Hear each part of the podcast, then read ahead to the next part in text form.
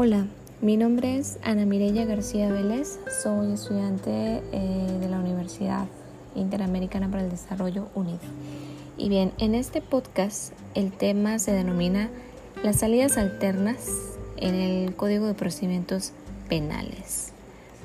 Bien, las salidas alternas, eh, el objetivo principal es cumplir con los fines perseguidos por el proceso sin necesidad de llegar a la etapa de juicio oral Incluyen el acuerdo reparatorio, la suspensión condicional del proceso, el procedimiento abreviado y los criterios de oportunidad. En todos estos casos, algunos de carácter no adversarial, como el acuerdo reparatorio, y otros heterocompositivos, como la suspensión condicional del proceso, procedimiento abreviado y criterios de oportunidad, se dejan de lado el criterio de estricta legalidad en las actuaciones. El proceso se desvía de su línea de flujo principal y toma em, derroteros que permiten agilizar y facilitar la solución del conflicto penal. El Código Nacional de Procedimientos Penales incorpora un criterio restringido de salidas alternas. En el libro segundo del Código Nacional de Procedimientos Penales, que se ocupa del procedimiento, dedica el título primero a las que denomina soluciones alternas y formas de terminación anticipada. El artículo 184 establece que son normas alternas de solución del procedimiento el acuerdo reparatorio y la suspensión condicional del proceso. El artículo 185 menciona al procedimiento abreviado como forma de terminación anticipada. En el mismo libro segundo, en el título tercero, que se refiere a la investigación, en el capítulo cuarto, que regula las formas de terminación de la investigación, se incluyen los criterios de oportunidad. El legislador ha dado preferencia a la etapa procesal en que tienen cabida las resoluciones en el caso de los criterios de oportunidad y el procedimiento abreviado lo ha considerado como un juicio anticipado. Sin embargo, una característica propia de todas estas figuras es que permiten concluir el procedimiento en situaciones eh, que en el modelo procesal mixto apegado a un criterio de estricta legalidad debían resolverse en el juicio. Se trata de formas nuevas de conclusión de los asuntos penales cuya aplicación correcta es imprescindible para el éxito del nuevo modelo procesal. Las salidas alternas al juicio dan cuenta a la transformación en los objetivos perseguidos por el proceso penal, permiten resolver el conflicto y favorecen que se cumpla con la reparación del daño. Es por eso que el estudio de las salidas alternas en sentido estricto, tal como las contempla el Código Nacional de Procedimientos Penales, eh, se menciona a los acuerdos reparatorios y a la suspensión condicional del proceso. Bien, el acuerdo reparatorio se refiere al acuerdo entre el imputado y la víctima u ofendido, en que el primero repara de algún modo que resulte satisfactorio para la segunda las consecuencias dañosas del hecho que se persigue penalmente y que una vez aprobados por el Ministerio Público o el juez de control y cumplidos en sus términos, tienen como efecto la conclusión del caso. Los medios alternos de solución de conflictos constituyen diversas técnicas para facilitar que el imputado y la víctima en los casos en que la ley lo permite solucionen sus diferencias y pongan fin al proceso.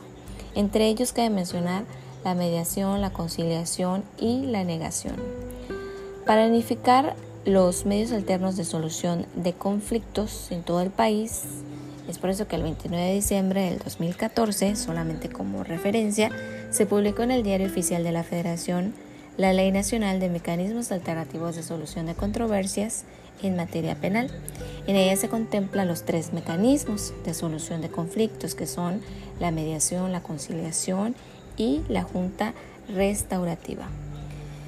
El artículo 187 del Código Nacional de Procedimientos Penales admite los acuerdos reparatorios en delitos que se persiguen por querella o requisito equivalente de parte ofendida, delitos culposos o delitos patrimoniales cometidos sin violencia sobre las personas.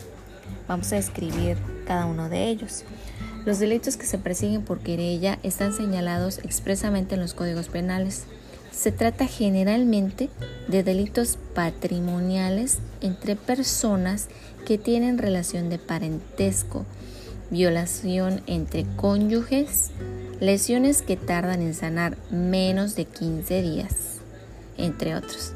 El requisito equivalente de parte ofendida se requiere aquellos casos en que la ley como requisito de procedibilidad exige la declaración de alguna autoridad. Con relación a los delitos culposos, eh, las conductas culposas que son punibles de acuerdo al Código Penal del país lesionan bienes jurídicos de la mayor jerarquía, como es la vida y la integridad corporal. Y bien, una conducta desprovista, un ejemplo sería una conducta desprovista del cuidado necesario puede ocasionar consecuencias dañosas para un gran número de bienes jurídicos. Es por eso que se prevén conductas culposas como delito grave. el homicidio culposo con motivo del tránsito de vehículos cuando el conductor se encuentra en estado de ebriedad o bajo el influjo, influjo perdón, de estupefacientes. Cede a la fuga o no presta auxilio a la víctima, como lo señala en los artículos 140 y 141 del Código Nacional de Procedimiento Penal. Bien, por lo demás es cierto que la gravedad del injusto de los tipos culposos es considerablemente menor que la de sus equivalentes dolosos. En su gran mayoría las conductas delictivas que fueron realizadas violando una norma de cuidado sin que el sujeto haya aceptado en ningún momento crear un alto riesgo para el bien jurídico, encuentran mejor solución en acuerdos entre las partes que en el propio juicio. A la persona que por su propio descuido ocasionó la afectación del bien, le conviene llegar a un acuerdo con la víctima para reparar el daño ocasionado y a esta última también le beneficia una solución pronta, aceptable, en tanto es conocedora de que la otra parte actuó sin el dolo de perjudicarla. La sociedad, por su parte, no se siente amenazada en su seguridad ni en sus bienes si el conflicto se resuelve y la víctima es resarcida. Una consideración semejante es aplicable a los delitos, perdón, a los delitos patrimoniales no violentos en los que la víctima o el ofendido tienen especial interés en que se subsane la afectación de su patrimonio y el reclamo social queda debidamente atendido si no hay impunidad y el imputado se hace responsable de su actuar. Existe un número importante de delitos que no son graves ni violentos, pero que dan lugar a acuerdos reparatorios. Son aquellos mm, en los que el sujeto pasivo es el Estado o la sociedad, como por ejemplo la falsedad de declaración. En estos casos será necesario recurrir a otra figura que podrán ser los criterios de oportunidad o la suspensión condicional del proceso. En cuanto al aspecto propiamente procesal, los acuerdos reparatorios tienen lugar hasta antes del auto de apertura a juicio oral. Desde la primera intervención, el Ministerio Público o en su caso el juez de control debe propiciar que las partes lleguen a un arreglo en las conductas delictivas que así lo permiten. El juez podrá suspender hasta por 30 días el trámite del proceso en búsqueda que las partes lleguen a un acuerdo. Si el acuerdo es de cumplimiento inmediato y se alcanza en la etapa de investigación inicial, lo aprueba el Ministerio Público. Si el cumplimiento si es de cumplimiento diferido o se alcanza ante el juez de control, lo aprueba el órgano judicial. Ambos, Ministerio Público y el juez, deben verificar antes de dar su aprobación que las obligaciones que se contraen no resulten notoriamente desproporcionadas, que los intervinientes estuvieron en condiciones de igualdad para negociar y que no haya eh, actuado bajo condiciones de intimidación, amenazas o coacción. Si el acuerdo es de cumplimiento diferido y no se señala un plazo, se entenderá que es de un año. Si el imputado no cumple sin justa causa con lo pactado en el plazo establecido, el Ministerio Público lo hará de conocimiento del juez, quien levantará la suspensión del proceso, que continuará como si no se hubiera celebrado acuerdo alguno. La información que se hubiera generado como producto del acuerdo no podrá utilizarse en perjuicio de las partes durante el proceso penal. Esta disposición es fundamental para que el imputado tenga la disposición de negociar con la víctima o el ofendido sin el temor de incrementar el riesgo de ser condenado. Una vez aprobado el cumplimiento del acuerdo, si es ante el Ministerio Público, éste declarará extinta la acción penal y si es ante el juez, éste decretará la extinción de la acción penal resolución que hará las veces de sentencia ejecutoriada.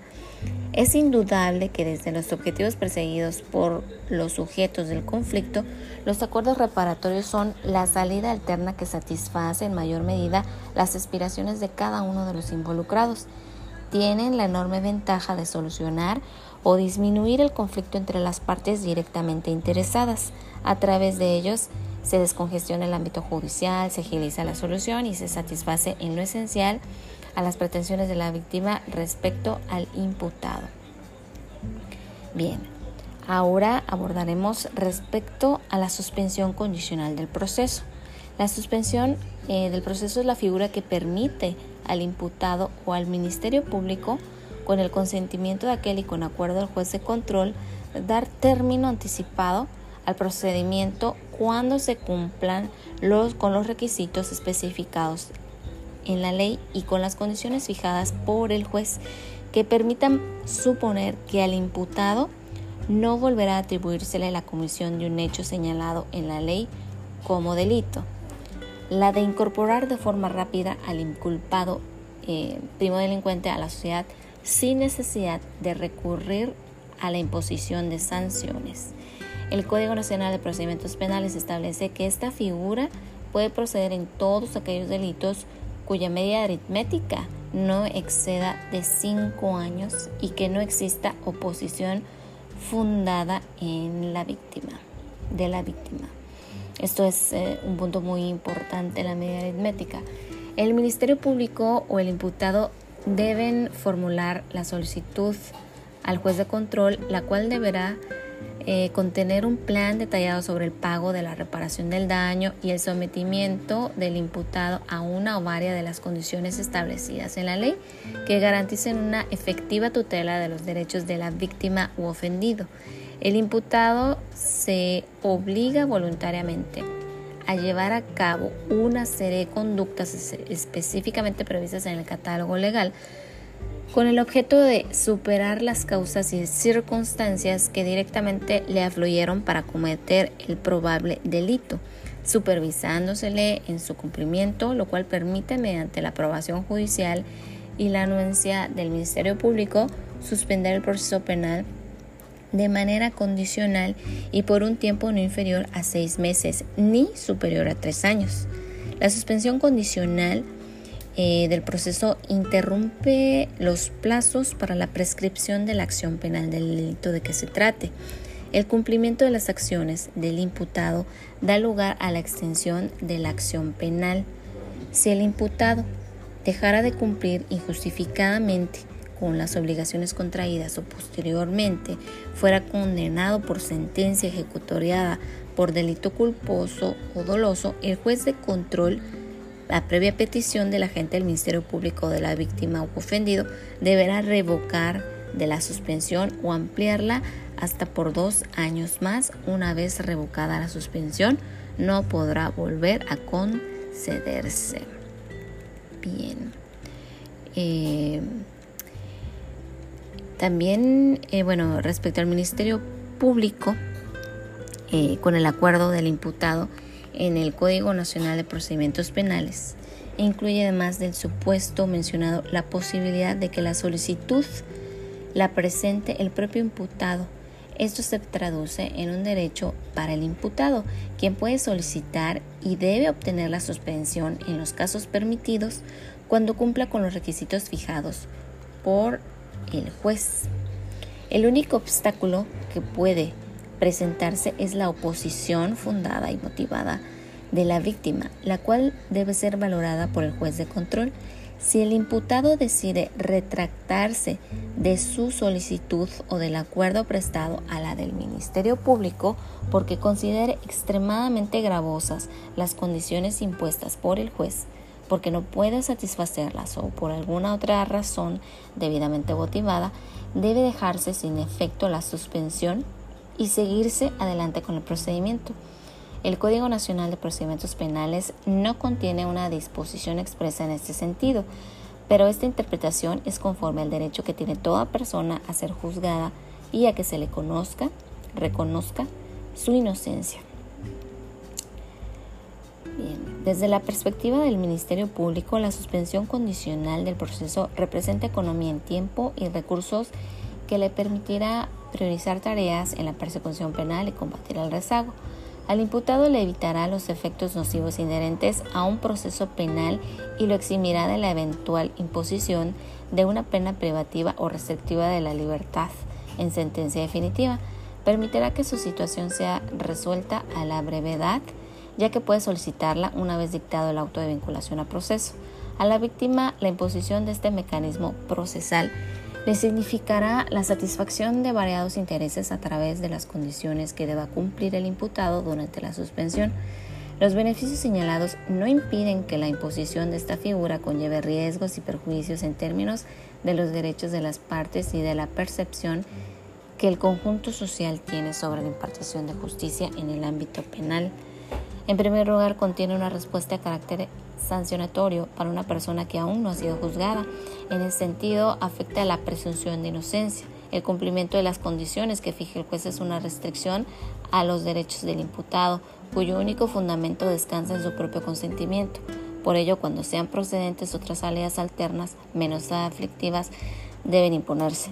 No es una figura que busque satisfacer el derecho fundamental de las víctimas de acceso a la justicia. Las víctimas ofendidos, a pesar de que se les repara el daño sufrido, pueden sentirse defraudados en su reclamo de justicia porque el imputado no es condenado al cumplimiento de una pena.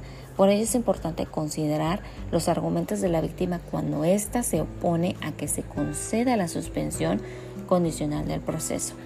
La sociedad puede eh, finalmente percibir la suspensión condicional del proceso como una consecuencia excesivamente benévola para el imputado y considerar que se está burlando a la justicia, de ahí que solo se aplique en delitos que no afecten los bienes jurídicos más valiosos.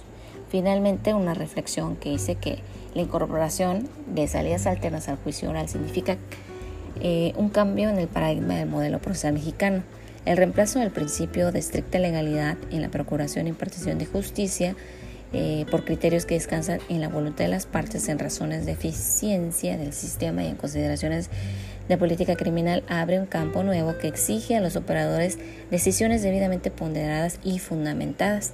Significa salir de la zona de confort que brinda el marco estricto y estrecho de la legalidad en la que los servidores públicos se limitan a la aplicación lisa y llana de la norma para entrar en terrenos de los principios, sus alcances y sus argumentaciones.